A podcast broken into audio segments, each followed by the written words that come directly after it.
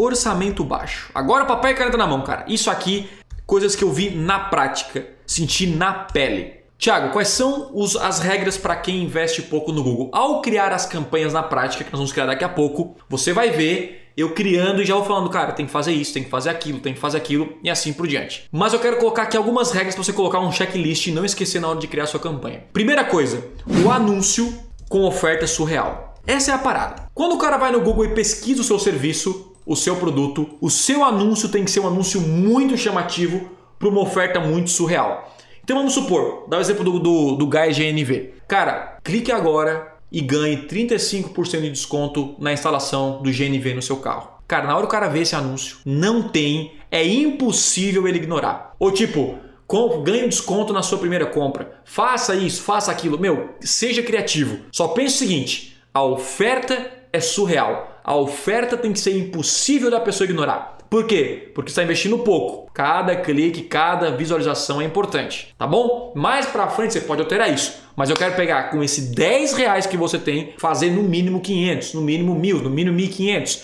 Então a oferta precisa ser chamativa para ter o clique, beleza?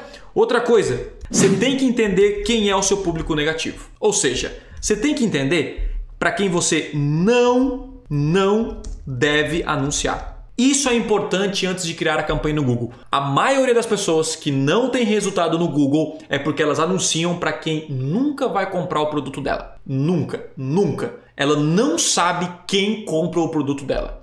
Eu sei que no meu caso, pessoas de 18 a 20 anos, 18 a 24 anos, 24 anos para baixo, não compram o meu produto. Ou seja, eu negativo esse público no Google. Tiago, meu público é 90% homem, 90% mulher. Você vai focar nesse público. Você vai esquecer os homens ou esquecer as mulheres e vai focar no que eu chamo de público comprador. Isso aqui é o seguinte, eu vou colocar mais um, não estava aqui, tá? Foco apenas no público comprador.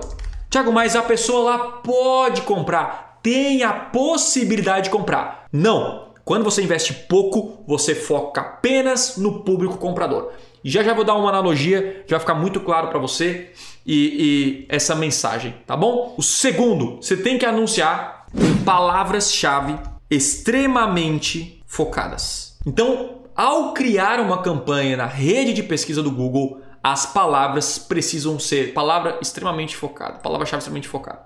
Então, as palavras que você selecionar tem que ser assim, ó, Cara, só a pessoa que digita assim, ó, comprar serviço tal, instalar GNV, contratar advogado, o advogado em Criciúma, dentista em Criciúma, que mais? Agência de marketing digital, não sei o que, e etc, etc. O seu produto, o produto. E aí seguindo aqui sobre traqueamento. Eita, Thiago, agora, agora começou a ficar traqueamento básico. Isso aqui é o que a gente chama? Isso aqui a gente chama de tag do Google. Então, de maneira alguma, jamais anuncie no Google sem uma tag instalada. A tag é o seu guia. A tag é a bússola. Como assim, Tesma? Nós vamos descobrir com a tag o resultado que o Google gerou para você. Quantas vendas o Google gerou para você? Que horas foi feita essa venda? Que público? Que palavra-chave? Que anúncio? Então não tem como você iniciar uma campanha no Google sem a tag instalada corretamente. Outra coisa, horários. A pessoa entra em contato na hora. Existe uma regra para quem vende, principalmente com pouco orçamento, que é o seguinte: quando a pessoa deixa o lead, ela deixa o contato, ela te chama no WhatsApp, quanto antes o tempo aqui dela mandar o recado para você, para você responder, se é Quanto menor esse tempo, mais conversão você vai gerar. O que isso significa? Pensa comigo.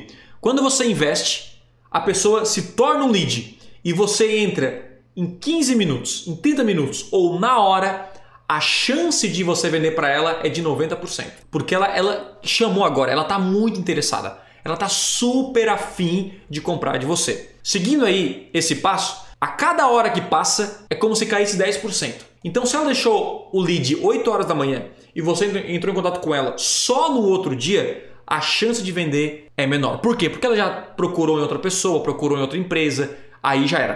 Pelo menos o primeiro contato tem que ser quase que imediato, tem que ser muito rápido. Perguntar: Olá, Fulano, tudo bom? Eu recebi aqui o seu contato, eu vou te ajudar. Cara, isso muda completamente o jogo. A, a terceira dica aqui ó, é localização. O que, que é a localização? Você vai focar em estados, cidades ou bairros do público comprador. Do público, vou chamar de PC, público comprador. Tiago, o que significa isso? Se você vende Brasil inteiro, você não deve colocar Brasil inteiro para comprar o seu produto. Tiago, como assim? Agora, agora bugou a minha mente. Existe uma parada muito louca no Google que ele mostra para você quais são os estados e cidades que mais compram o seu produto.